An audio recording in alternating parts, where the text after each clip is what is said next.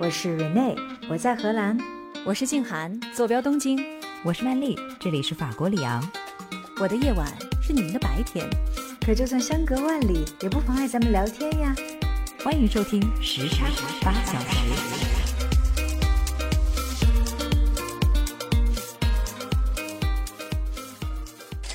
日本人饮食结构当中其实有很多的碳水，他们的碳水的摄入是令人发指的。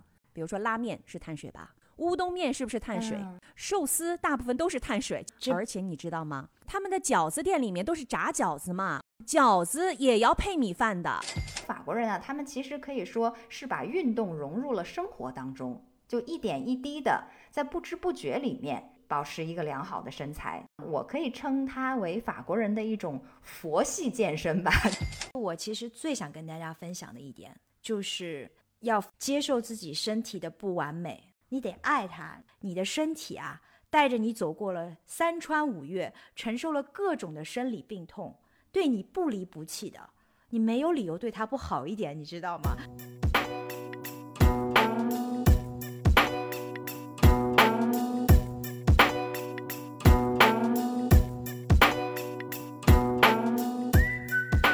大家来到时差八小时，我是住在法国里昂的曼丽，我是住在日本东京的静涵，我是住在荷兰阿姆斯特丹的 Rene。大家好，我们录这期节目的时候啊，是国庆节刚刚过。俗话说，每逢佳节胖三斤。我不知道我们三位在过节的时候有没有非常好的犒劳自己，因为现在新年也不远了，那么贴秋膘的时候呢也又到了，不知道大家是不是危机感倍增呢？还好啦，这不是秋天来了，该遮也能遮上了。那倒是。哎，说起来，我为什么提这个话题啊？是因为我在微信朋友圈里头看到好多国内的朋友。他们都在大呼说：“哎呀，我的天哪！过了节以后，就扔掉了好几条裙子或者好几条裤子，就感觉 啊，真的非常的焦虑。”对，然后说：“你看这个胡吃海塞的后果吧，非常严重。”是。所以呢，今天我就想来和你们聊一聊，我们大家怎样来保持自己的身材，尤其是吃货 怎么去保持自己的身材。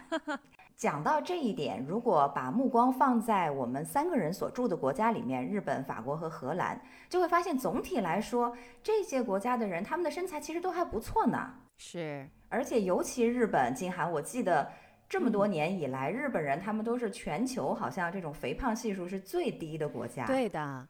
曼丽说的对，日本是世界上肥胖率最低的国家之一。而且啊，这次曼丽给我们这个题目之后，我就上网去做 research 嘛。我发现啊，在英文的媒体报道研究当中，对这个议题是非常多的，就还有很多篇论文专门探讨这个问题：为什么日本人这么瘦？太好了，那等会儿要好好听听静涵怎么说。哎，我有。我有听说过一个 rumor，是因为日本人吃纳豆，是真的吗？那个不是，不是为了瘦，那个是为了长寿。哦哦，两个瘦不太一样。OK，就长久的瘦下去。对，我觉得这么解释好像也说得通。对，但是纳豆确实是非常健康的食品。但是话说回来，静涵，你刚才说纳豆是很健康的食品，可是我数了一下，咱们三个国家里面的吃食啊。其实也有很多是并不那么健康的。比如说荷兰吧，Rene，我刚刚最近去亲身体验了一下，你们那儿这高油高热的食品摆满了 橱窗啊，各种什么油炸的丸子、油炸的鱼，简直是琳琅满目。那日本虽然说总体而言食物好像是比较清淡的，但是我想想也不对啊，静涵，你们那儿他们也爱吃炸食，对，那么多的炸食，而且有那么多好吃的什么寿喜烧啊、铁板烧啊、烤肉啊、鳗鱼饭啊，对不对？那可都是高热的食品。我待会儿可要给大家好好的讲一讲这方面。哇，一边流着口水一边听节目。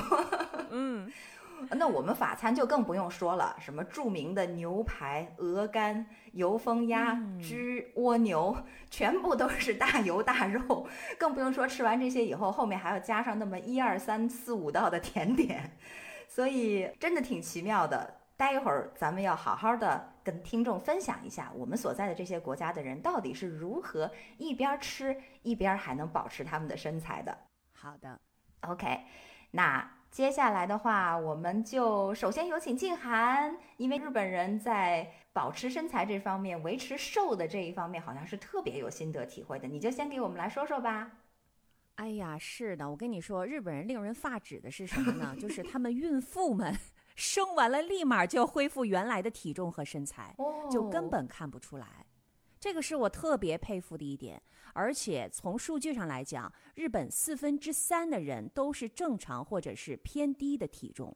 我说的这个呢，是根据国际上一个通用的、常用的衡量人体胖瘦程度还有是否健康的那个标准，叫做 BMI，大家应该都不陌生哈。对对对。通过就是根据这个指数呢，超过三十，这是国际上的一个肥胖的标准。嗯。那么只有百分之三点六的日本人是属于肥胖的。但是相较而言哈，嗯，对，就超过 BMI 三十。嗯，美国呢是百分之三十二的人都是超过三十的。美国人在所有的发达国家当中，我估计应该是最胖的，你知道吗？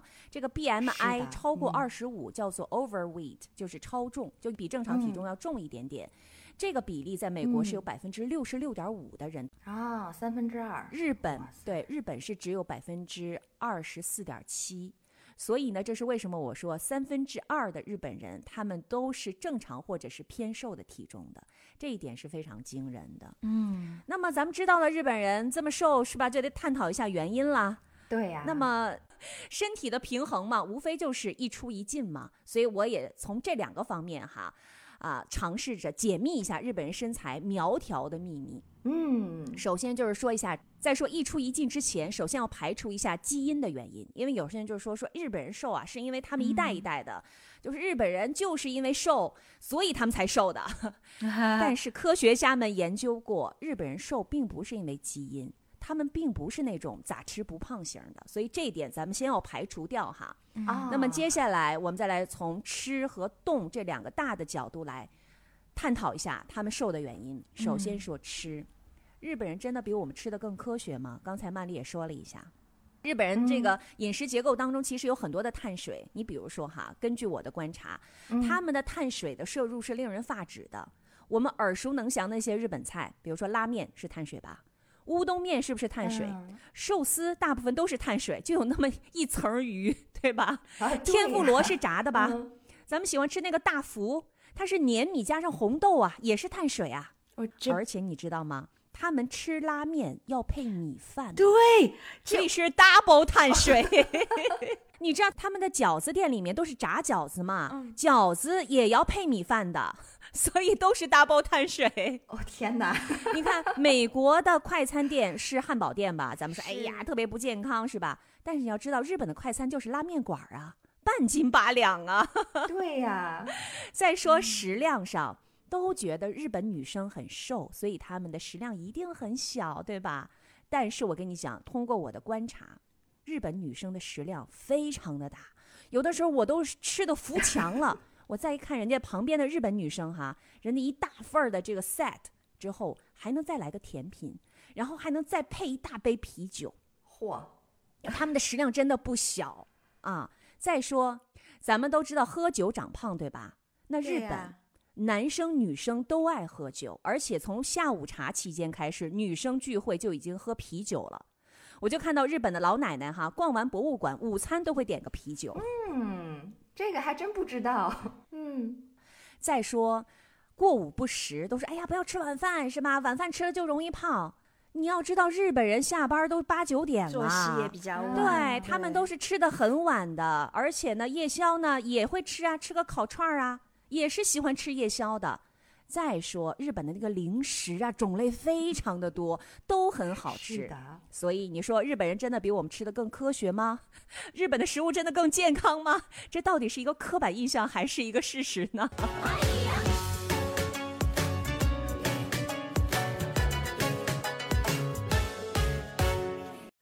事实是，他们就是平均来说肥胖率很低，对 这个是我们很关注的。那么接下来我要探讨的就是从他们的饮食结构到饮食哲学是不是不太一样？比如说他们的饮食结构当中，除了我刚才说的这些非常罪恶的大波碳水炸弹之外，他们还会吃大量的鱼，对吧？啊，吃豆腐，而且每一餐之后。都喝绿茶。这个之前我可能也讲过，喝绿茶是他们整个餐食的一部分。大家也知道，哦绿茶对于整个的你能够代谢掉很多的一些这个 fat 嘛，其实也是有帮助的。还有一点，他们的这个饮食哲学就是吃到八分饱。日本人这是他们的一个谚语吧，就吃饭不要吃到特别的饱，一定要吃到八分饱就可以了。我来给大家举一个例子啊，就是他们有多极端。孕妇我觉得是一个特别好的例子，因为在所有的人生的漫漫长河当中，对于女生来说，好像最肆无忌惮可以吃东西的时候就是怀孕了，是吧？她有一个非常好的借口，不是我要吃，是孩子要吃。嗯，一个人吃两份儿。但日本的孕妇，医生规定啊，整个孕期只能长八公斤到十二公斤，一个月最多只能长一公斤。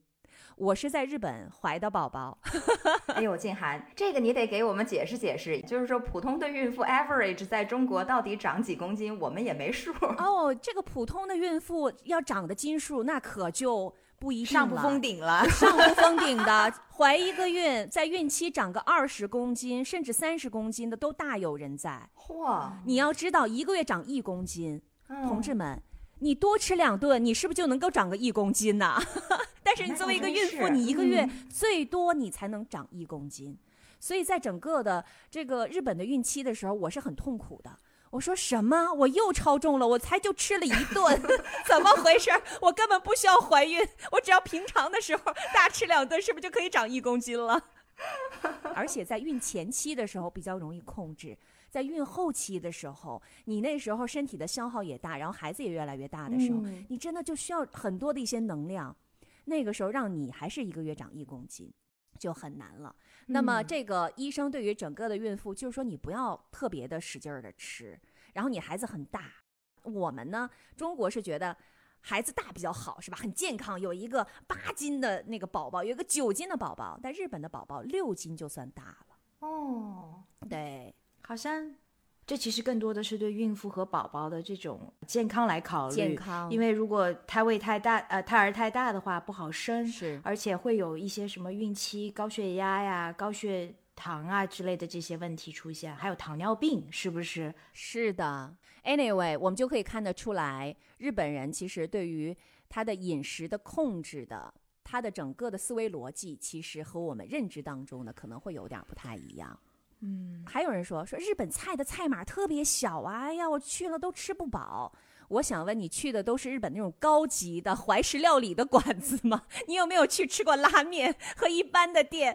我是觉得相对而言哈，他们的分量可能比较小。相对谁呢？相对我们东北菜的菜码可能是比较小的，但是和瑞内你们江浙菜比起来，日本菜的菜码一点儿都不小。嗯所以我觉得这也不是一个原因哈。但是他们有一点确实做得非常的好，就是他们吃应季的食材。嗯，新鲜的食物，然后这个是很多很多的。在外食方面呢，就是出去吃，包括叫外卖的这种，我觉得跟我们国内比要少很多。五成的日本的成年人哈都是在家做饭的，嗯，因为他们从小在学校就学怎么做饭，嗯，小学五年级的学校里面就有烹饪课了。所以呢，他们从小男生女生就都会做饭，长大了之后也都习惯于在家做饭。我觉得这一点可能也是他们会整体而言比较瘦的原因之一。就从小学开始，烹饪就是必修课是吗？大家都要学。必修课是在学校的，对呀、公立学嗯校的一堂课。哎，咱现在不是也这样吗？就是写入教育大纲了，就是小孩要学会做饭，哎好像六年级之前要会做三道菜。没你你目前还只落实在指头上吧。对对对，就要学会做三道菜是吗？他们不是，他们整个一个学期要学会做很多道菜。所以我现在就是想要躺平，就是等我儿子学会做饭的那一天回来，每一天都可以给我做饭。Anyway，我觉得我们从整体上而言，这一点其实我想要强调的就是，日本人更喜欢吃当季的食物，然后更喜欢在家做饭。所以我们在家做饭的时候肯定是更健康嘛，所有的一些调料啊，所有的一些食材啊，那这样的其实也会保持身体的这个比较健康，而且呢身材也会稍微的瘦一点，因为摄取额外的一些卡路里的机会就会少很多。嗯，还有一点就是在英文世界的这个研究当中也会提到的，和西方国家相比啊，日本的糖的摄入量要低很多。这一点我觉得也的确是的。但是啊，我们还是相对而言的，因为日本也还是有很多的一些很甜的一些甜品啊什么的。可是跟美国比起来，对，他们的那种吃糖的，美国人吃糖实在是太可怕了。日本在这方面其实还是好很多，即使是甜品也不会那么甜。嗯。而且你刚才提到了说日本人他每一餐后面肯定会加绿茶的嘛？是。那这如果换成美国人，估计就是再加一杯可乐，然后这个糖分又蹭 蹭蹭的上去了。是的，好，那么刚刚呢，我们对简单的说了一下日本人的饮食习惯哈。我觉得首先打破迷思，就是他们其实也不是吃的那么健康的，但是可能从饮食的结构到饮食哲学上的是很值得我们去借鉴和参考的。那说一下动的方面哈。日本人都是很很 slender 的，很苗条的。那他怎么会这么苗条呢？你想啊，大部分的日本人他们的工作时间是很长的，所以其实规律去 gym 的人没有那么多，嗯，没有时间去 gym，但是他们实际上还是会把自己所有有限的那个时间都拿出来运动。我记得有几次我在公园里面半夜跑步的时候，我发现，哇塞！摸着黑儿在那个公园里面做各种各样健身的人好多呀，什么打拳的，有什么练气功的，就是都是一些年轻人，一看就是白天没有时间，然后半夜出来跑步的、跳绳的，然后都很安静，你知道吗？就是在一个黑擦擦的公园里面，有很多人都来都来这个健身，所以他们就是要抽时间。第二点呢，就是日本人没有时间健身，但是他们有大量的。时间是用来走路的，因为在日本的开车出行的成本特别的高，在全日本每一天每一个人人均能够走六千五百步，你要知道这个是非常难得的。有的时候我可能在家坐着，我不出门的话，我这一天走不了几步。我刚才还在想，六千五百步到底是多远？怎么也得有个四五公里了吧？有，嗯，差不多五公里啊。那确实不少，嗯，是啊，身边的朋友，比如说说，哎呀，我今天去 hiking 了，我 hiking 了一天，走了一天，走了差不多有十公里，然后一看说我步数可能是一万多步，所以大家可能就稍微会有这样的一个概念，而且在日本呢，就是要么就走路，要么就骑自行车。我说上下班啊，并不是像瑞内一样，就是你们欧洲人是为了健身的来骑自行车，他们真的就 上班就骑自行车，下班也骑自行车啊。我们上下班也骑骑自行车，我都是 commute 都是自行车，是吧？其实包括法国都这样，嗯，也是这样的。但是我的意思是说，他们骑自行车并不是为了健身，而就是为了去 commute。包括妈妈去接送小朋友，在日本有很多的这种电动自行车，前面一个筐。后面一个筐装两个小朋友，然后妈妈在那儿骑着。一开始我不知道它是电动的，说这些妈妈太厉害，爬坡啊什么的，带两个孩子。我说这个太不容易了，是吧？而且就是在幼幼儿园门口去接孩子的那些妈妈们，全都是骑自行车去接的，没有一个人是开车去接的。所以他们有很多的可以健身的这个时间。所以我觉得这一点可能是日本人比较瘦的一个原因，就是走出来的。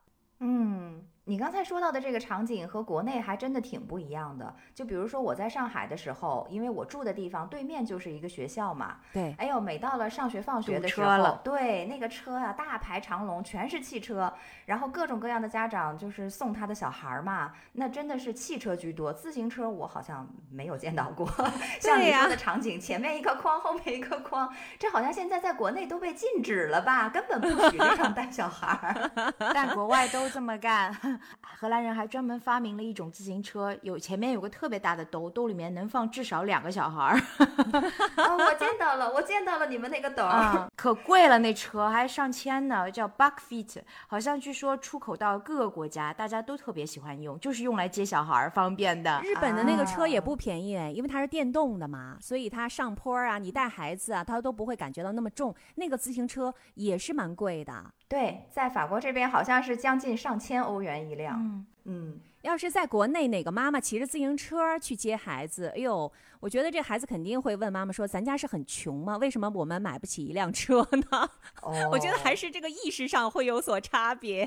也是，这个是心态方面。嗯。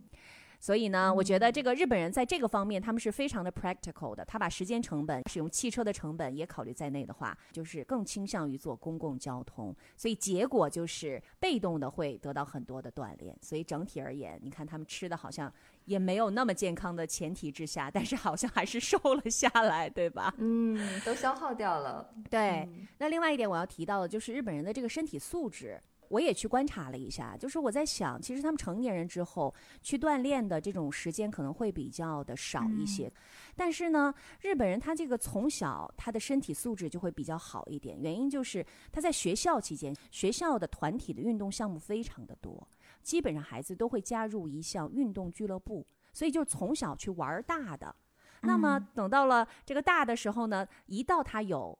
假日或者是休息日的时候，他就去户外去运动，比如说爬山呐，在公园打球啊，冬天滑雪呀，这个人是非常非常的多的。嗯，呃，也因为呢，日本的上个世纪八十年代，他们就这个经济腾飞嘛，所以上一代人他们就会滑雪，就会打高尔夫球，甚至上两代人哈，所以他们的运动。基本上都是家庭教育传承，就是爸爸来教孩子怎么来滑雪，教你怎么打高尔夫球。我觉得这一点可能和欧洲是有点像的。这一点跟荷兰真的很像，都是爸爸带着小孩去运动。就比如你刚才说的，就是课后都会有俱乐部之类的。我们在荷兰这边，爸爸就是俱乐部的教练啊，所以就跟着一块儿练。比如说足球啊，比如说呃曲棍球啊，等等等等，都是这样。所以都是家里面传下来的。对。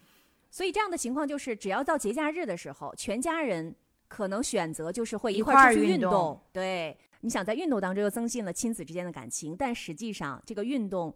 带来的快乐，然后带来的这种技能又在传承下去了，所以我觉得这个可能也是日本人他们的一个运动的方式吧，也是很重要的一个方式之一。天气好的时候，你会很惊讶，在公园里面，在节假日里有多少人在那儿运动？你会想说，哎，怎么人全被放出来了？年轻人，然后一家一家的，还有老年人，大家都在户外运动。嗯，也就是说，他们休闲的时间多半都是动态的，是吧都是在消耗他们的卡路里。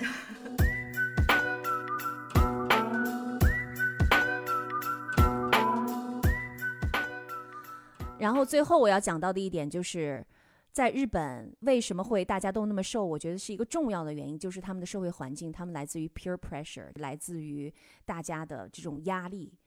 你想啊，日本人已经那么瘦了哈，但是在日本有一个症状，就是瘦了还觉得自己很胖。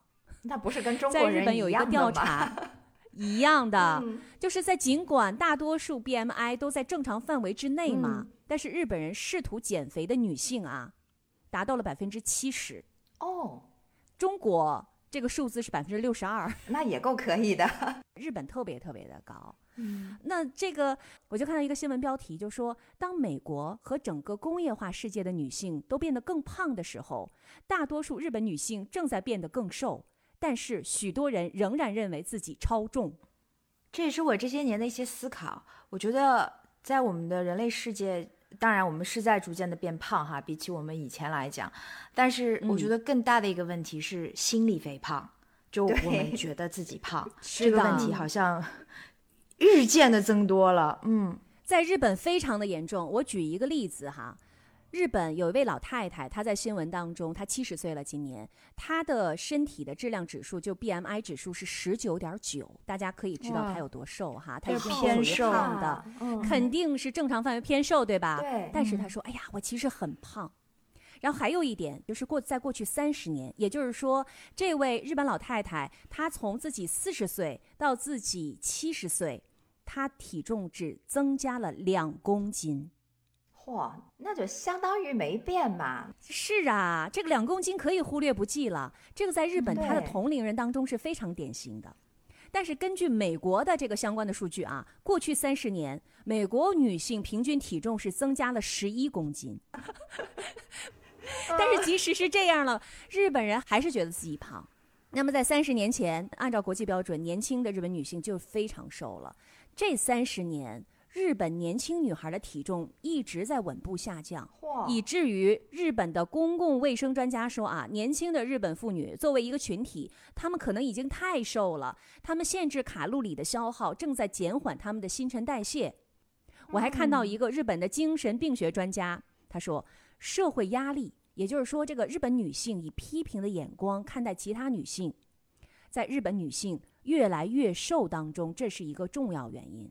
这个日本的专家哈，他是有经验的，因为他这个三十多年以来，主要是治疗饮食失调的厌食症啊什么的哈，他治了三十多年了。嗯，是，他说日本女性非常紧张，而且会互相批评。在日本女性当中，普遍存在着一种习惯，就是会以非常严肃的、锐利的眼光监督着对方，而且呢，也会自己照镜子和别人比，看看自己是不是胖了。我觉得，哎，中国女性是不是也这样啊？我觉得 more or less，嗯，其实回到我们刚才的这个结论嘛，就是日本的研究也发现，很多日本的中年的这样的女性，对于超重的含义是有误解的。嗯，比如说自己的 BMI 正常的指数可能就是二十或者二十一，但是在他们看来就是已经很胖了。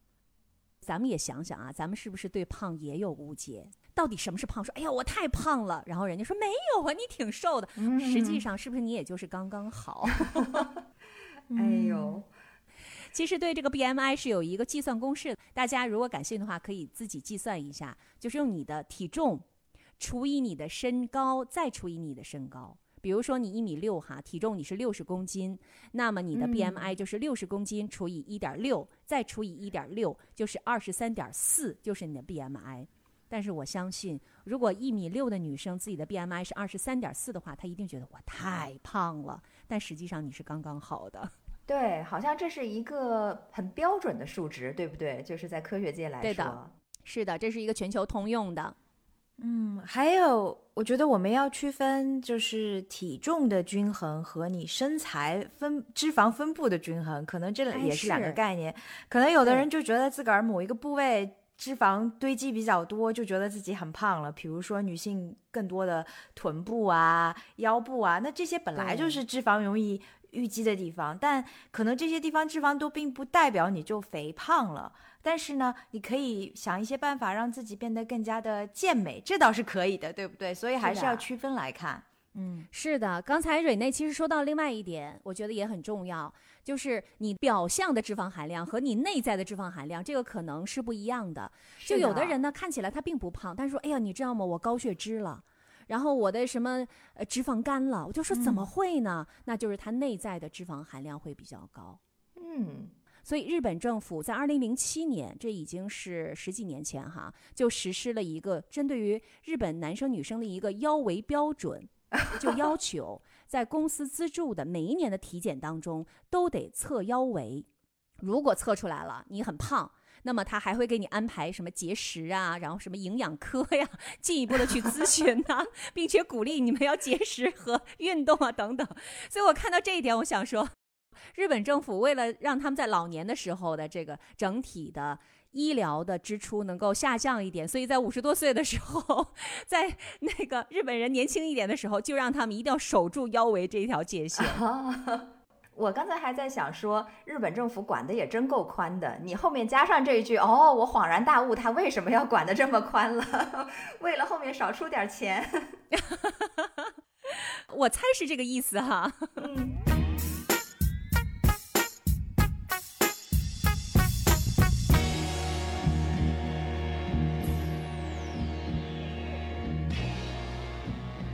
刚才我们听了这个来自于世界肥胖率最低的国家之一的代表 静涵给我们讲述了他们的秘诀，真的是大开眼界。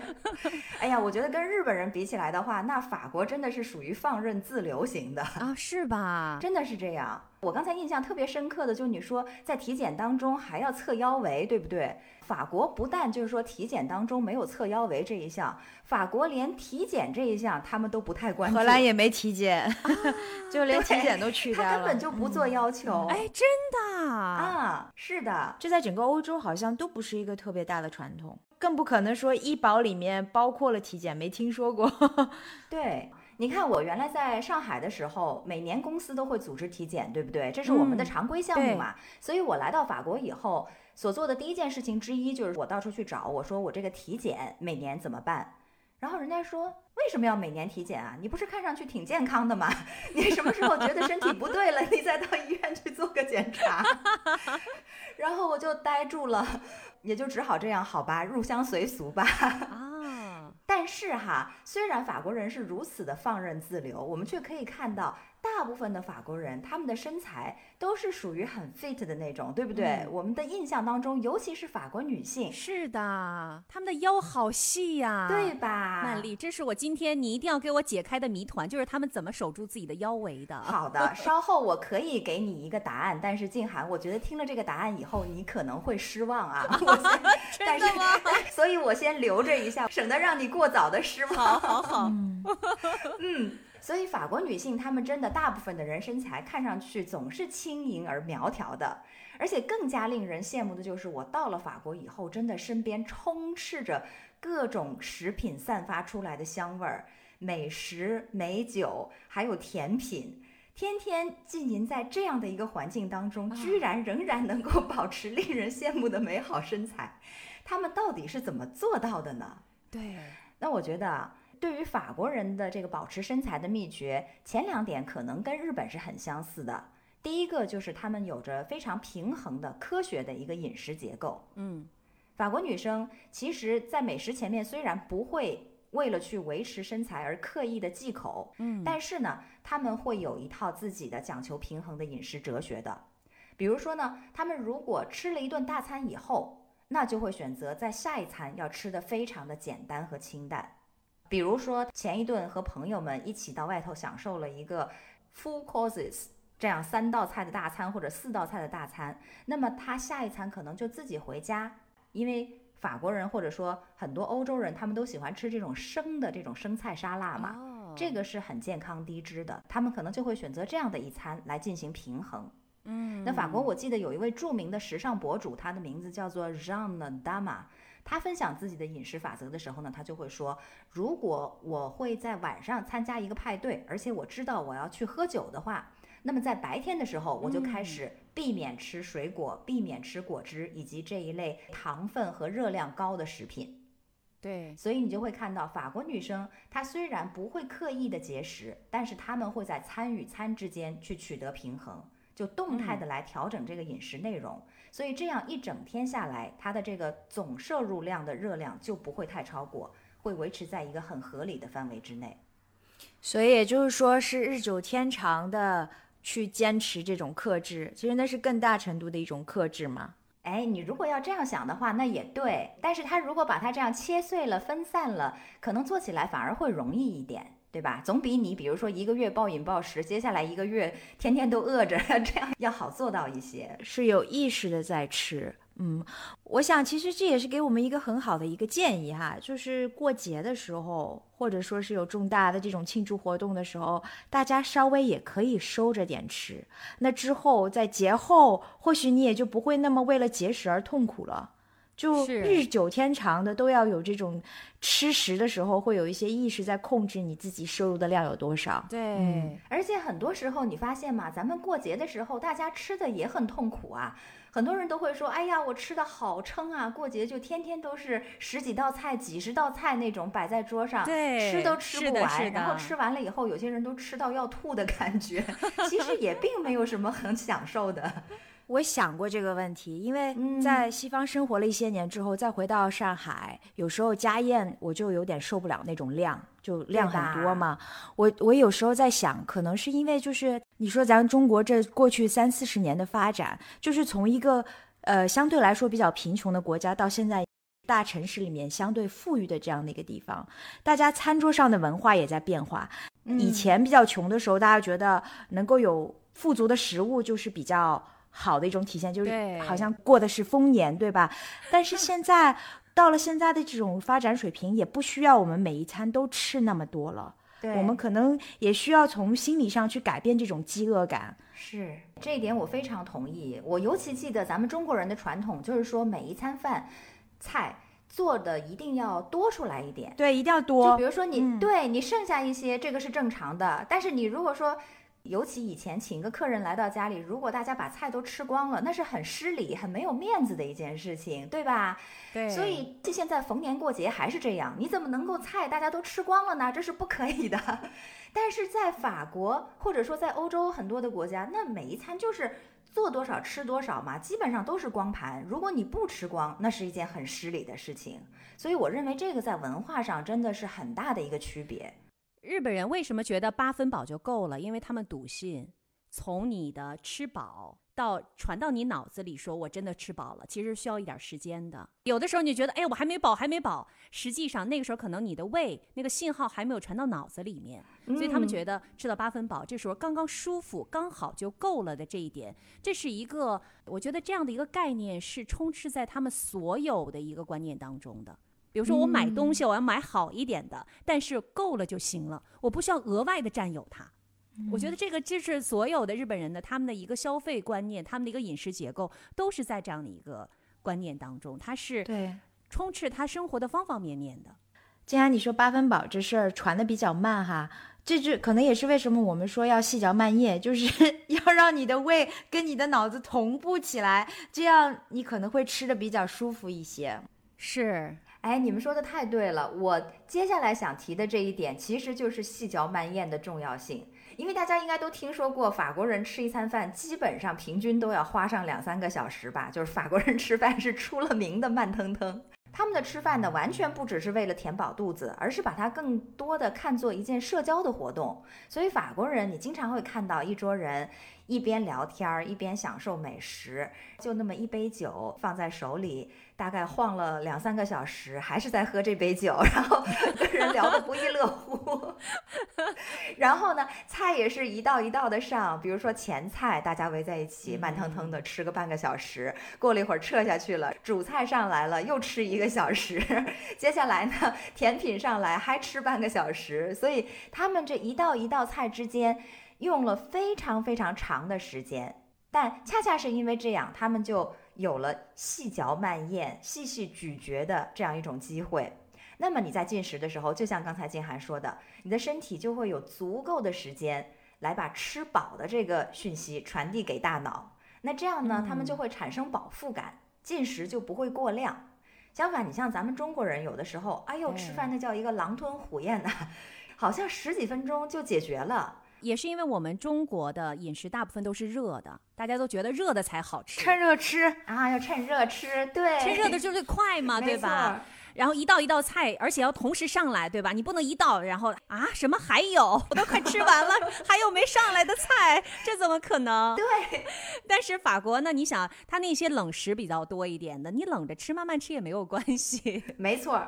而且一定要上一道吃完了，而且是每个人都吃完了，把这一轮的盘子撤下去，然后再下一道接着上。你赶紧吃，就因为你没吃完，都上不了下一道菜。是，所以这就是这个什么木桶理论，就看按照最短的那根板来。明白。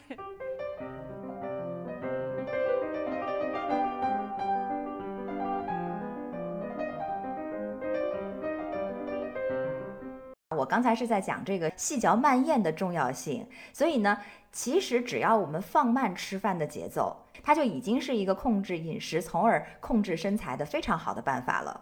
那金涵，我其实还想要再呼应一下你前面讲到的日本人保持身材的另外一个可能是他们用到的方式吧，那就是在食材的选择上面，他们会选择非常新鲜的食材。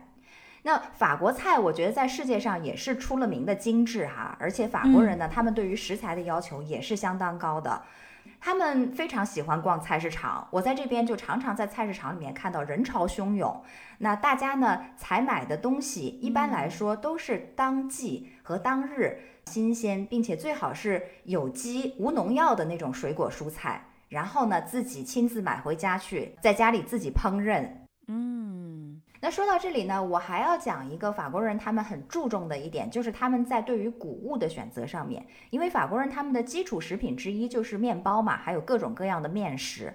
前些日子我刚好就看了一部专门讲谷物的纪录片，他就说到了这个面粉它的构成。说起来啊，法国的面粉，如果你去超市里面看的话，它的标号很有意思，都是数字的标号，比如说三十五、四十五、五十五，什么一百一。那最开始的时候，我非常迷惑，我说这标的这个号什么意思？后来我看了这部纪录片以后，我知道了，它的意思呢，就是给这个面粉的精细度以及加工程度来做一个分类。标号越高的话，这个粮食的加工度反而越低。嗯所以也就是说，如果你是买一个四十五号的面粉，那可能这个面粉就是精面粉，很白很细。但是如果你买一个一百一十号的面粉，那你看上去就肉眼可见的它是粗粗拉拉的，有很多颗粒的这种。吃粗加工的粮食有什么好处？它们其实是不那么容易被我们直接吸收的，也就是说纤维比较高嘛。对，也就是说，我们人体消化和吸收它们的过程会变长，这样呢，血糖就不会在短时间里面去飙升。那从结果上来说，也就减少了触发胰岛素骤升的现象，从而就会减少糖尿病的发生。因为我们都知道，糖尿病其实是当代社会非常重大的疾病之一了。嗯那么其实呢，吃粗加工的粮食，它有好处，就是减少糖尿病的发生。可是它也有坏处，要注意了。因为越粗加工的粮食，它里面残留的一些外来的化学成分可能就会越高。因为我们现在种粮食可能都会施一些化肥呀、这个土壤可能也不像以前那么的天然，对吧？无污染那这个时候我们可能就要两害相权取其轻了。你吃的粮食越粗，在血糖方面确实是好，但是你可能就会摄入很多其他的一些不必要的化学成分。但是如果你吃的越精细呢，外来的化学成分它给你滤掉了，可是这个血糖就会瞬间的上升。嗯，可以选择 bio 农场买的食物，这样子化学物质用的比较少。但是呢，另外的一个 variable 就进来，那你就是你的腰包 要变瘦了。是的，真的只能做自己的这个 personal 的选择哈。刚才听曼丽说到这个粗粮的时候，还有这个精粮的时候，就想起我爸来了。因为我们东北其实有很多很多的粗粮的，我们黑土地嘛。嗯，但是每一次我妈说：“哎，咱们来吃点粗粮。”我爸说什么？吃粗粮不？我要吃精粮，我要吃点白馒头。哦，真的、啊，因为他们小的时候嘛，对呀、哦，因为他们小的时候其没实机会吃，嗯，饿过嘛。嗯，对啊，他们那一代人是饿过的，所以你现在再给他们上一些粗粗的东西，会唤起他们的某一些回忆。所以现在我爸就是，他一定要吃白米饭，一定要吃白的馒头或者白花卷儿，他不能看到一些有粗粮的颜色的馒头。这可能也是我们中国人一代的记忆哈，就是感觉白面是是比较高级的，而那些有糟糠混杂在里面的这些食物，就是穷人家才会去吃的。但是事实证明，时代也不同了，对不对？你比如说我，我最爱吃的就是你们东北的窝窝头了，啊真的啊、好吃的特别爱玉吃米面儿，嗯嗯，好吃，嗯，那法国这边其实啊，除了粗粮，我注意到大家的饮食真的是有所改变，观念也有所改变。市场上，我如果去买菜的话，现在就会发现，所谓的那些 bio 长得越来越奇形怪状的蔬菜和水果，现在越来越受到人们的青睐。就那些长得齐齐整整，看上去好像经过 treated 的那种，大家反而不是那么喜欢了。而且就他们的价格也会慢慢的下去，反而是那些长得坑坑洼洼的，然后可能有个虫子洞什么之类的，大家会觉得，哎，这个健康，这个有机，然后我就宁愿花高价来买这样的一些蔬菜和水果。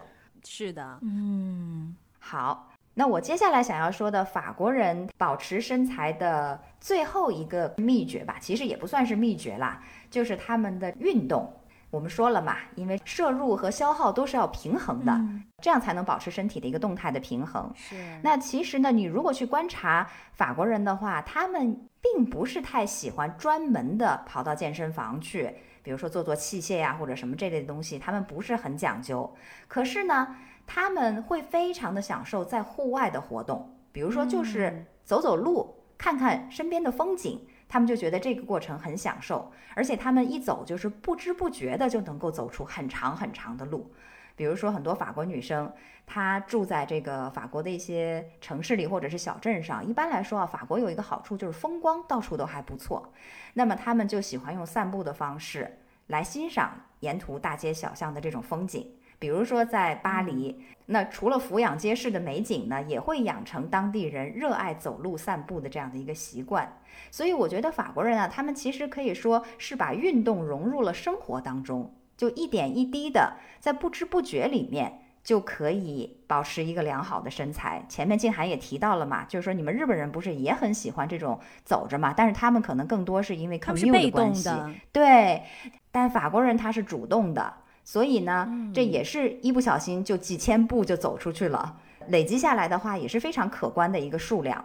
那我可以称它为法国人的一种佛系健身吧，就是他其实真的在无知无觉当中就完成了这样一种保持身材 keep fit 这样的一个目标。嗯。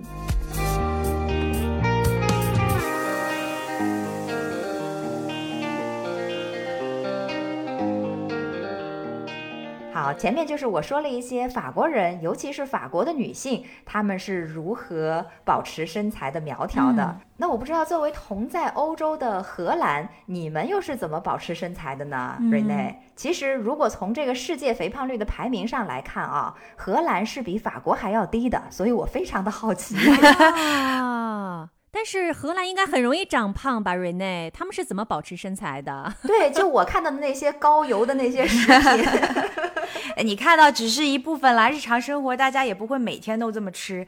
但是你说的也没错，那些油炸的食品确实是荷兰人比较偏好的一些食物。嗯，不过我想首先从概念上，嗯，给大家一个总览哈，就我觉得荷兰人，尤其是女生，身材焦虑会比较少一些。就是荷兰人不会太追求一定要塞进零号的衣服，他们会更加的追求的是匀称的身材，就是比例要匀称，然后凹凸有致，就感觉就是很健康有朝气嘛。嗯嗯，那我呢也想从两点上面，就从进出两点上来总结一下荷兰人保持身材以及他们保持健康的生活方式有些什么方法哈。进出的意思呢，就是吃跟动，对不对？就跟静涵的那个方法是一样的。那从吃上来讲呢，荷兰人他们的食品质量普遍还是比较高的。那除了符合欧洲统一的这种食品标准呢，他们有很多有机食品，基本上你在超市上面都能看到两种选择，就普通食品跟有机食品。另外呢，呃，我想提的一点就是在一些超市，比如说最大的一个 Albertine 这个超市，它是一个连锁超市哈，你会看到很多根据食品的热量当量和原料的成分标注的这个食品分级，它是分 A 到 E，就是 A B C D E 的这个级别。A 的话呢，就是一些原材料，比如说蔬菜、水果、蛋奶以及天然较少加工的一些食品。一呢，就是单位热量很高的。普遍观念里的那些不那么健康的食品，比如像是趣多多呀、黄油饼干啊等等等等。那他在你买的时候就在旁边已经标出来了，是吧？就会提醒你了。你今天你一看篮子里面，今天全都是 E，一个 A 都没有。是。今天回家吃的全是垃圾食品。这个好像是欧洲标准，对我们法国也是一样的，也有对吗？对。那你看我自己的话，我去超市买东西，我就会比较关注。如果是 C 往后的，基本上我就考虑尽量少买，或者甚至不买了。所以你看，这个就给大家提供了一个呃数据做决定的这样的一个可能，对不对？对。而且很简单直观哈，我很喜欢啊。对。然后除了去超市买东西呢，呃，我们之前也介绍过，荷兰有很多的农贸市场，非常的繁荣，大大小小的城镇，大家都可以买到比较新鲜的食材。最重要的一点就是这些特别多的农贸超市给大家提供了一个什么便利呢？就是你不用囤积食物，比如说在美国的那种大家印象中的 Costco。或者是麦德龙这种一次去买上一百个快送这种事情，在荷兰就不太会发生。大家基本上都是一周去个两三次的超市，买够今天明天要吃的量，那这样就比较新鲜嘛，而且种类也很多，你在市场上能够买到各种。烤的新鲜的面包，然后鱼汤海鲜，甚至还有手工制作的一些呃 pasta 之类的这些食物，虽然碳水含量也很高，但人家至少是新鲜的嘛，所以我觉得吃的比较新鲜，也是保持健康跟保持身材的一个比较重要的一个原因。但是在现在呢，你想在国内吧，或者是在美国，很多的时候其实是这种大工业化之下的这种一个运作食物的一个来源，它其实就没有那么新鲜了，所以它也其实跟城市化是呃息息相关的。所以我们到底是。对，要其实保留一定程度原来的这种不方便，比如说每天去买菜可能就没那么方便，然后来换取一个更加健康的，还是说我们一次就囤一个月的，是吧？然后来换取一些方便，但是实际上对身体可能没有那么好。到底选择一个什么样的生活方式，这个是需要自己思考一下的。对，就是这是一个 trade off，就是有时间跟健康两种因素在里面是你需要考虑的。另外呢，荷兰素食主义很盛行。而且许多素食主义者，他们在练习了若干年之后，就会转成纯素饮食，就是所谓的 veganism，也就是说，完全的就是动物制品的食物，他们都不会去吃。可能这也是一个比较健康的一种选项吧。而且呢，也是因为吃素的人多了，所以就是研究素食的这些餐厅啊、食谱啊就越来越多。我现在出去吃饭。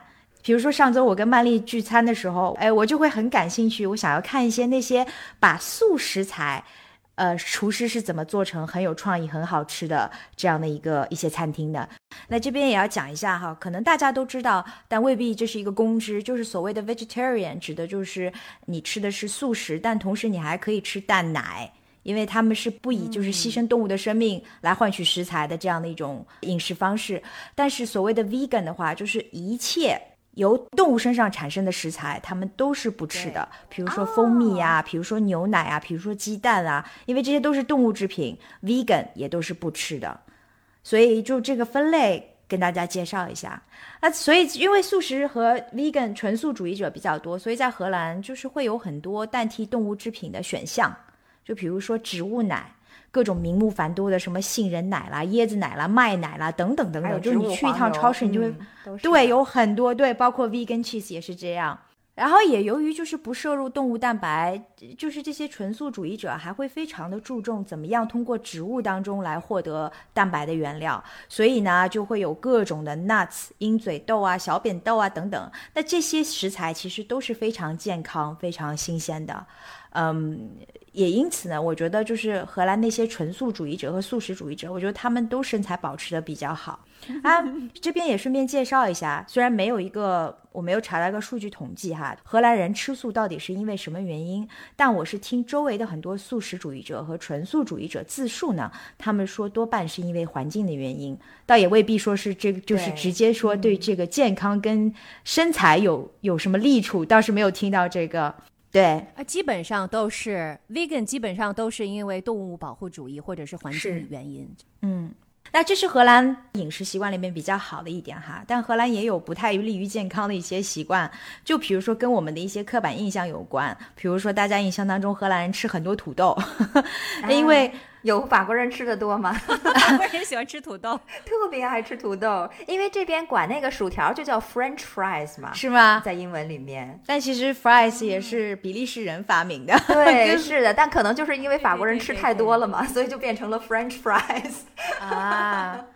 那对荷兰人有这个刻板印象，说荷兰人爱吃土豆，其实也是因为荷兰历史上也发生过大饥荒嘛。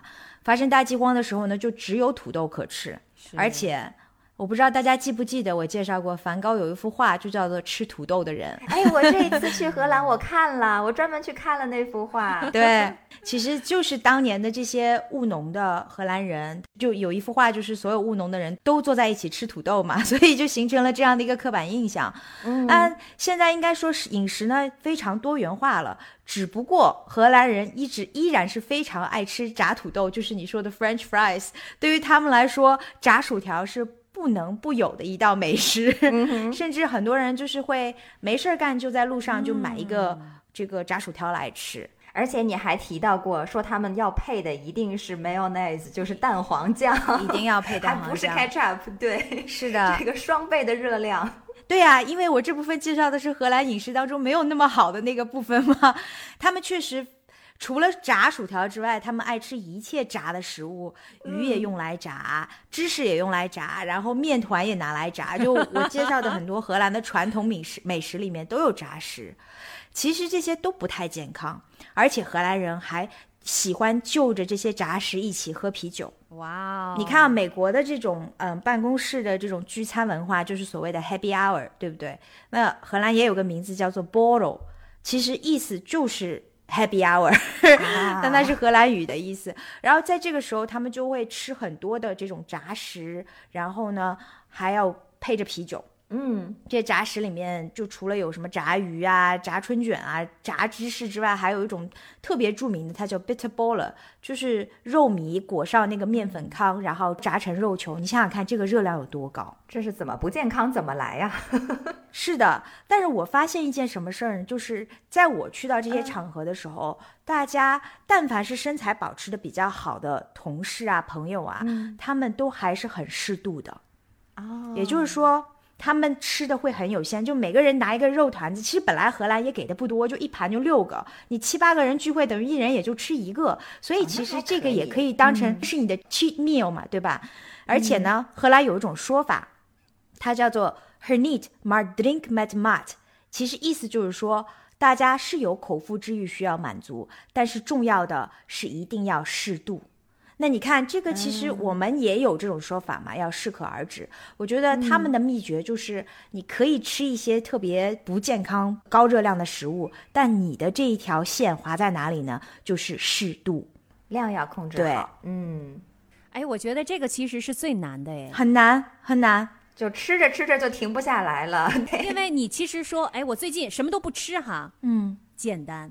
你到就放纵自己，当然是最 最容易的。所有的糖我都不吃，这个其实也没有那么难，因为你就离它远嘛。对，但是就是说我吃一些我就停下来，这个最难。这个适度是需要自己的控制的，而且如果是长年累月的这样的一个控制的话，是需要自己的一个很好的自律。嗯。但你发现了吗？我们刚才说的这三国的人的这一些秘诀里面都是面，这样，都有这啊一点在里面，对不对？就是它方式不同，日本的八分饱，呃，法国的这种动态平衡，其实都是适度和自控的这样的一种原则在背后起作用嘛。所以你看，还是有共通性的。是的。日久天长，这个的确很难，但是大家要尽量争取做到。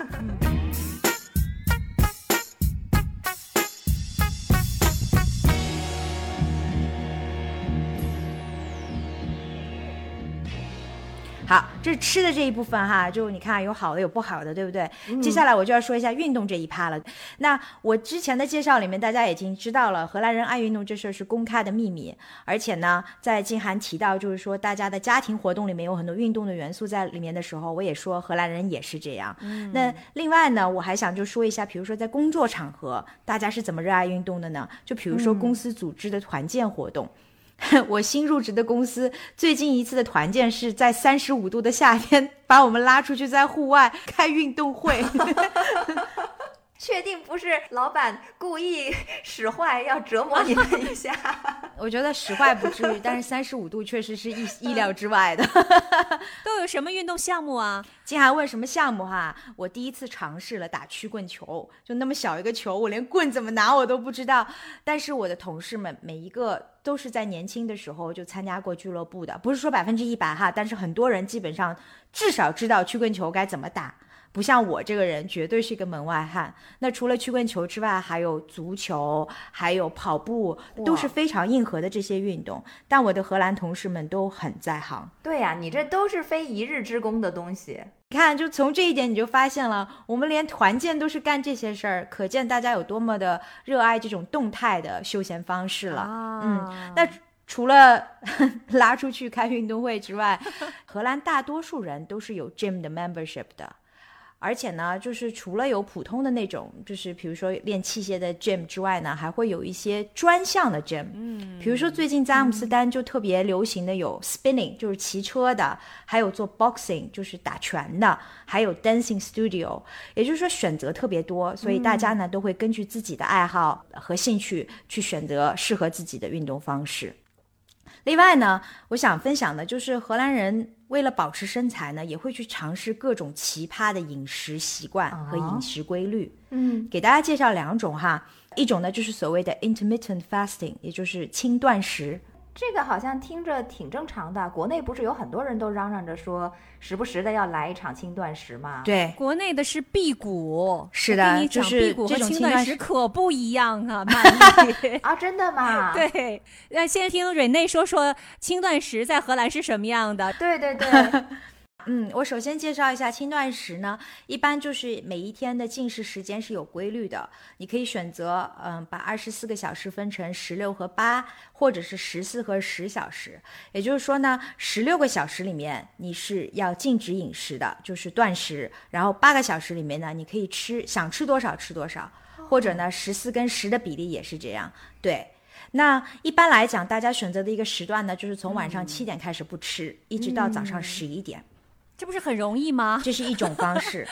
哎，对于有些人来说比较容易，但是我自己尝试了以后，我就发现其实这并不适合于我，因为我在所有的三餐里面最重要的一顿就是早餐。嗯，那如果我是十一点开始进第一顿食的话，首先如果我去办公室，我就没有办法在家吃这顿饭，那我可能选择就会非常局限。而且吃不到热的，对。后来我就发现我自己的胃就出现问题了，就胃不舒服。哦，所以你是过午不食可能会比较好一点。对，就早餐吃。可是问题又来了，四点 我还在办公室里面呢，对不对？嗯，也就是说，除非我是一个。就是上班可以不需要每天都去办公室的人，不然的话我就没有办法坚持说在某一段固定的时间里面都去做这样的一个断食，因为就涉及到我可能就吃不好。但我对于我来说，我觉得吃不好是更大的一件痛苦吧。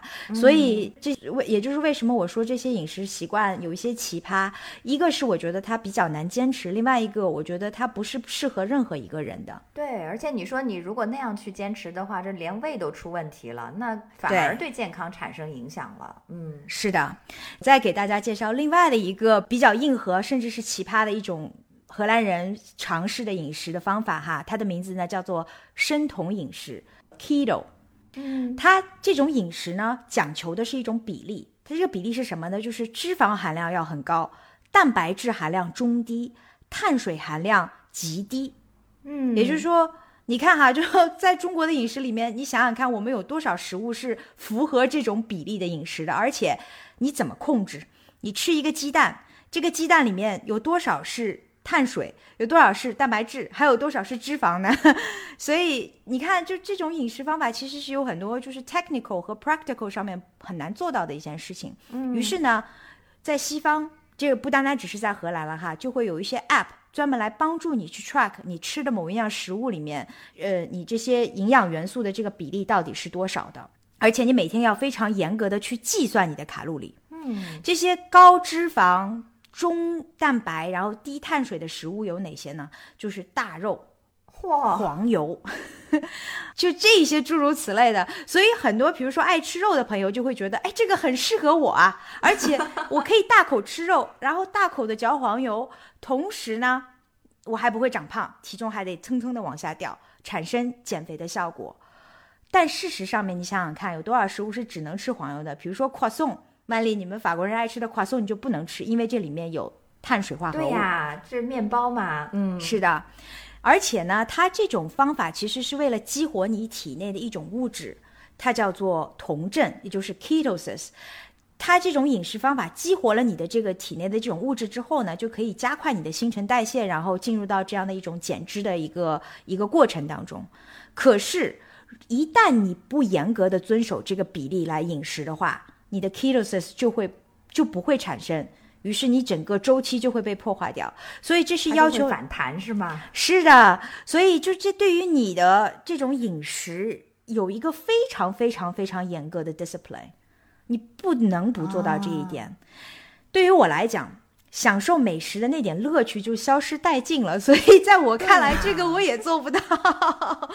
但是荷兰人确实有很多，就是对于自己身材要求很高的人，会去坚持，或者是轻断食，或者是 keto 这种饮食方法。我只是介绍了两种哈，我相信还有很多名目繁多的各种其他的这种呃饮食的这些方法和习惯，他们去遵守。说到这里呢，我想。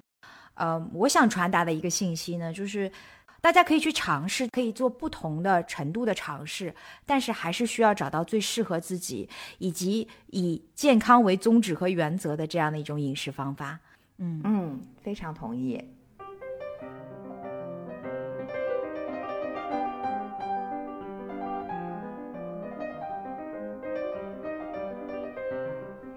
好，我们刚才是聊了。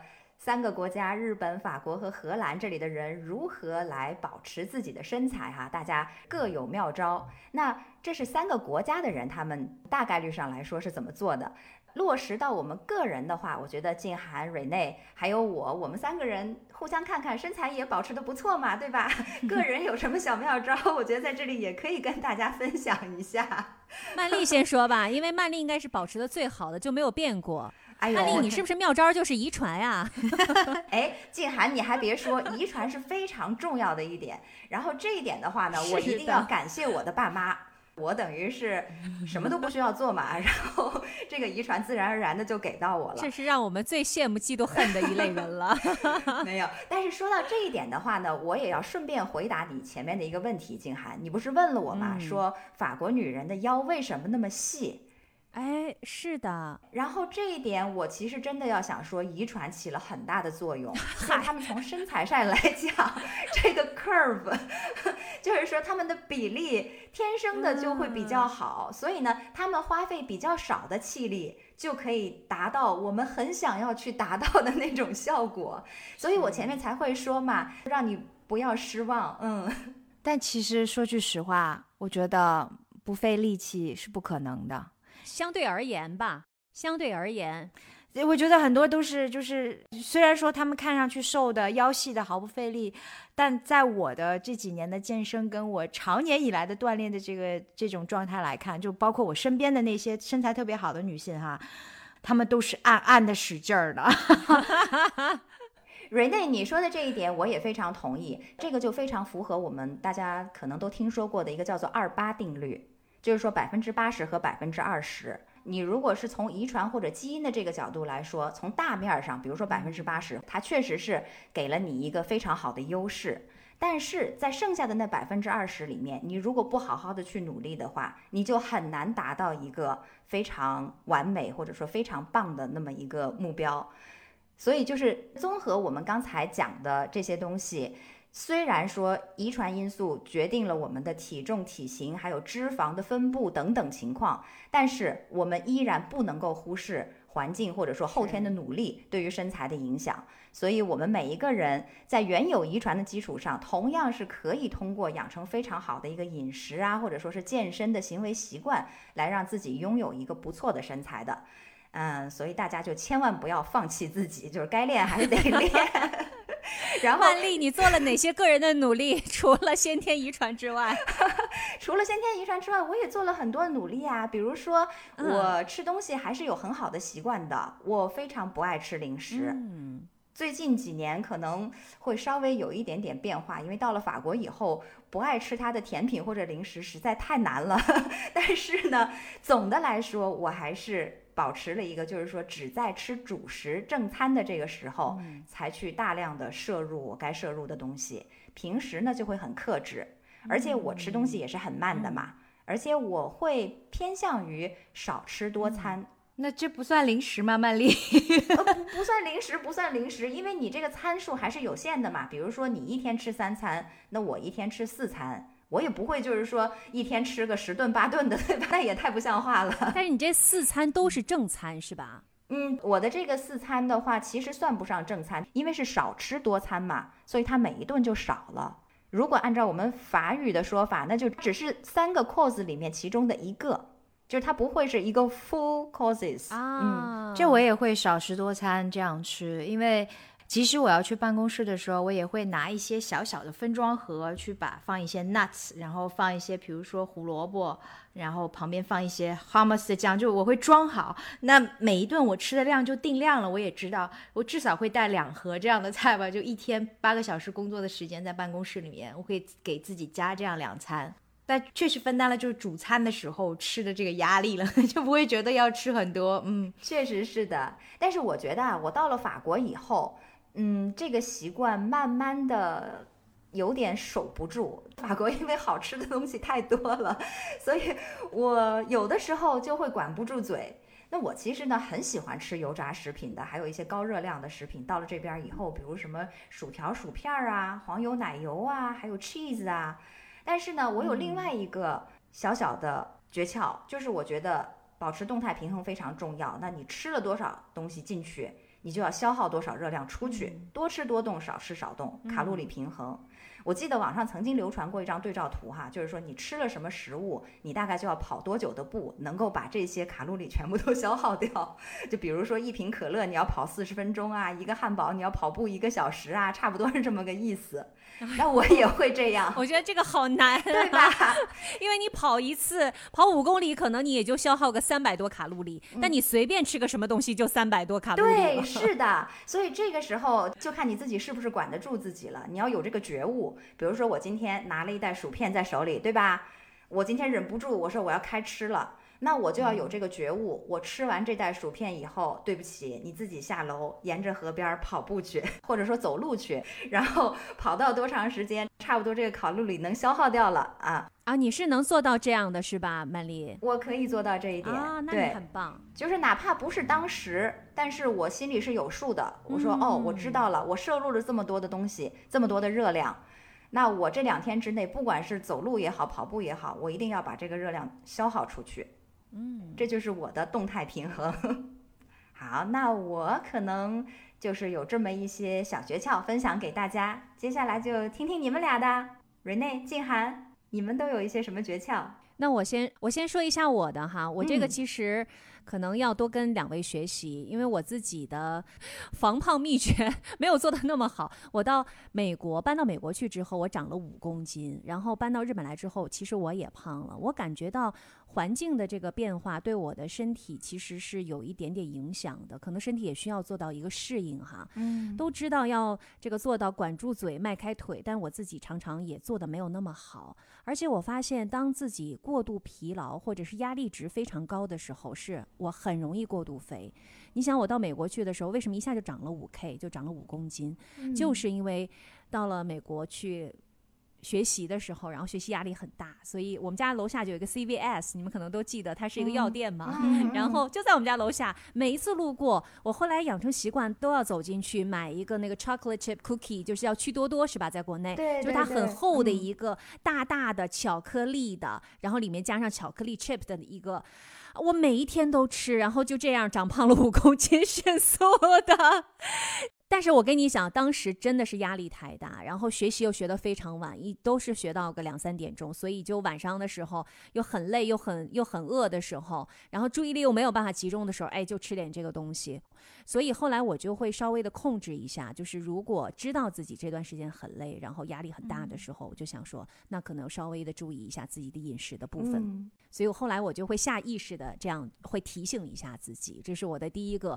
如果我觉得说秘诀的话，应该是长 防止就是突然之间 长胖的一个心理哈，会要了解一下自己。第二个呢，就是。呃，因为每一天都比较忙的时候，我就会让自己运动的时间呢随时随地的进行。比如说哈，我在剪片子的时候，剪咱们的节目的时候，我就开始做深蹲，就是一边听着一边做深蹲。然后我带我们家 玩去游泳的时候，呃，因为他会骑那个 scooter 嘛。骑那个滑板车，我就跑着跟他一块儿去，跑过去差不多就一点多公里，然后在等他的时候，我就在附近再跑个三公里，等他游完了再跑回来的时候，六公里就有了。所以的我的运动其实也都是挺插空的，然后随时随地的 进行，不然的话，好像大块的运动时间会比较少一点。所以这一点也，呃，推荐给很可能没有这个大块的时间的，或者是说你没有规律的运动时间的这个听友们哈。哎，我也会这样，建涵，就是当我没有大块时间运动的时候，我给自己定的原则就是能站着就别坐着，能骑车就别坐车。所以你看哈，我在办公室。啊，你看我在办公室里面办公，我都是站着办公的，因为荷兰也有这种升降台嘛。嗯，有时候办公室里还会用那种可以骑单车的椅子，就是你在上面工作，下面可以骑单车。有时候荷兰好先进哦，对 呀，还会有健身球，所以这个太所以如果能够遇到这种情况的话，我基本上也会就是找一些不同的器械，在我自己嗯工作的时候也可以呃做一些运动。而且我发现，就是当你调动了身体的时候，你的血液。加快了，你的脑子也会更加的清醒，其实是有一个有一个互相增长的这样的一个效果的。哎，是的，哎，这是一个好点子，下回我也站着剪节目，你还可以做深蹲。对。刚才蕊内说到的这一点，其实我特别赞同，就是能站着，咱们就不躺着。你像我，其实来了日本之后，我的走路的时间、我骑车的时间、跑着的、用公共交通的时间，真的是比原来在北京的时候多了非常非常的多。因为原来在北京的时候开车嘛，除非是我现在要去运动了，我可能动起来，其他的时间都是坐着。但是到日本的时候，我除了必须坐着，其实其他都是在动态的，都站着对。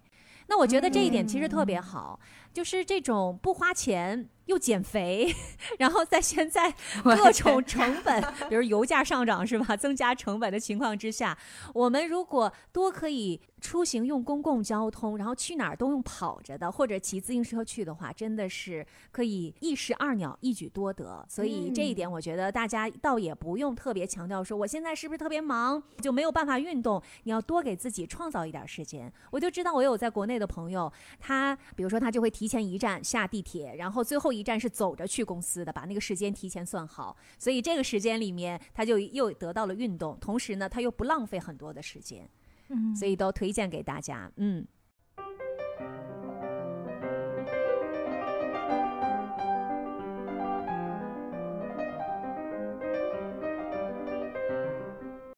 最后一个我要推荐给大家的是我的独门秘诀，就是因为我会教那个声音课嘛，然后我平常自己也会练习。就是嗯当你练深呼吸的时候，有一个动作叫做狗喘气，这个也可以减肥吗？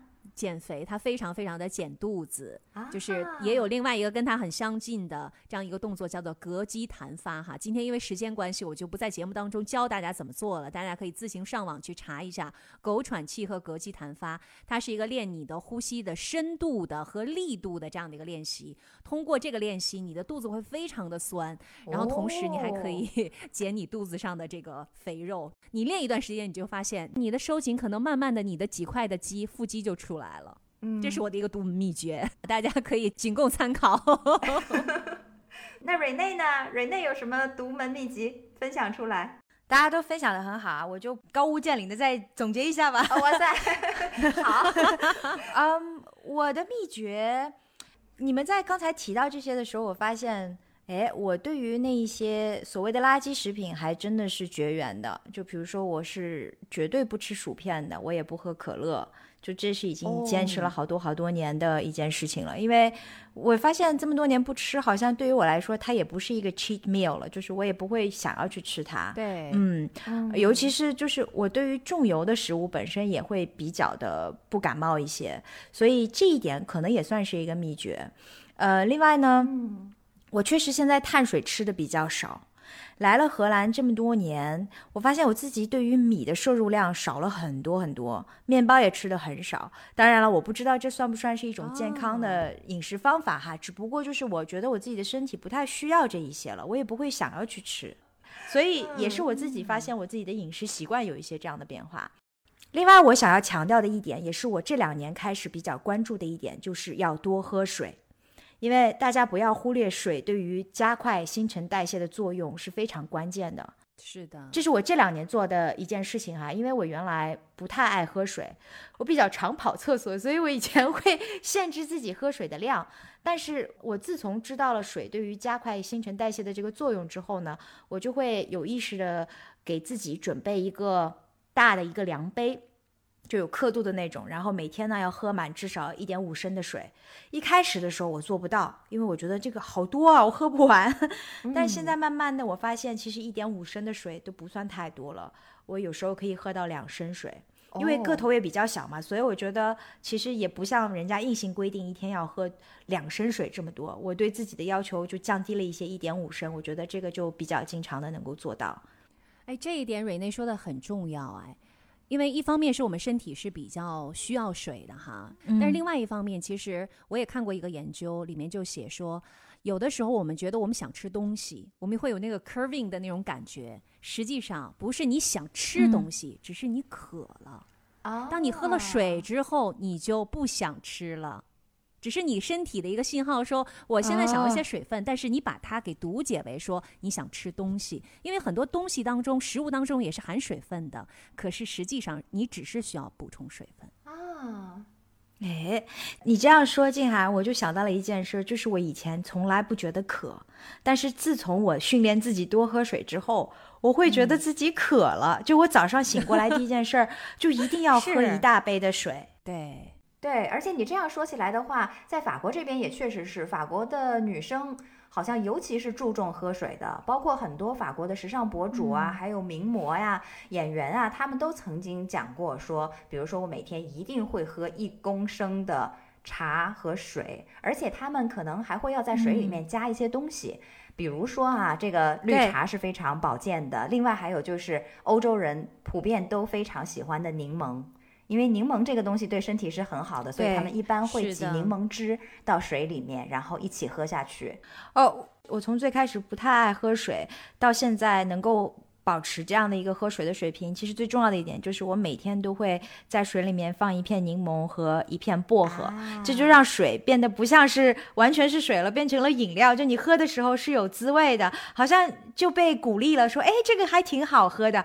还有一点，你可以放黄瓜，也会让水变得非常好喝。哦哎，这个没试过哎。嗯，好，接下来再介绍一点呢，就是保持睡眠充足。这个好像听上去跟减肥、保持身材没什么关系哈，但其实我觉得这是正常作息和确保你的身体发挥它正常的功能非常重要的一个环节。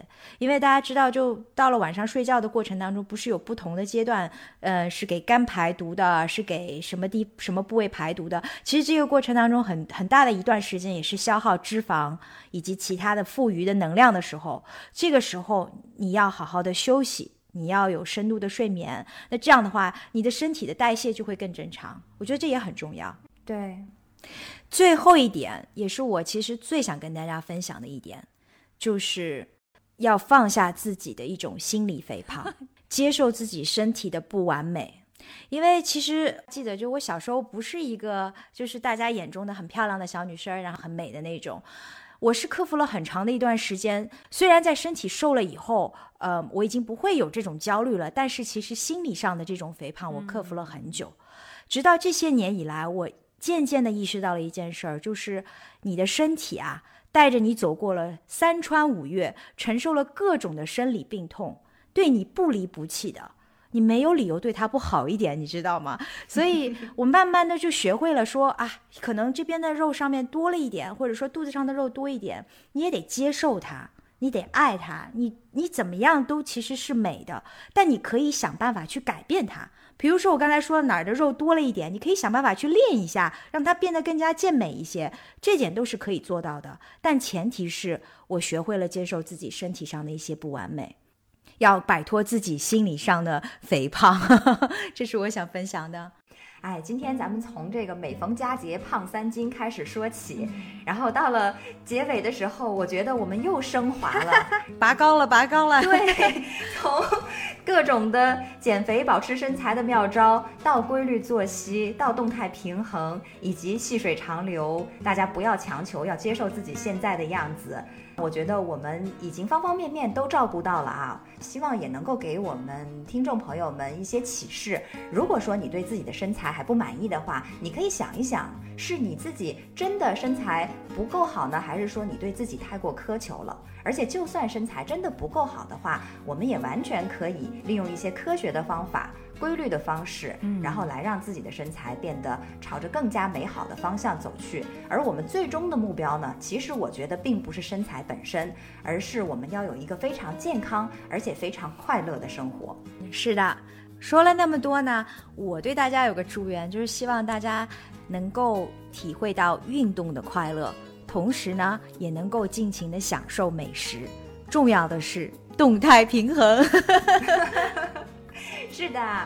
好，那说到这里呢，我们今天的时差八小时也差不多要收尾了。嗯我是住在法国里昂的曼丽，我是住在荷兰阿姆斯特丹的 Rene。我是住在日本东京的静涵，欢迎大家订阅我们的节目，这样每周四的同一时间就可以收到我们新一期的节目了。当然，也欢迎大家加入我们的粉丝听友团哈，加入的方式非常的简单，来到我们的这个文字的这个页面，在最上面的时候就有一个微信号，大家加他，我们就会把你邀请到我们的听友团里面，然后我们在听友群里面可以继续沟通很多的一些我们感兴趣的话题。是的，好，那我们今天的节目就到这里，下一期呢，我们继续接着聊，拜拜，拜拜。拜拜。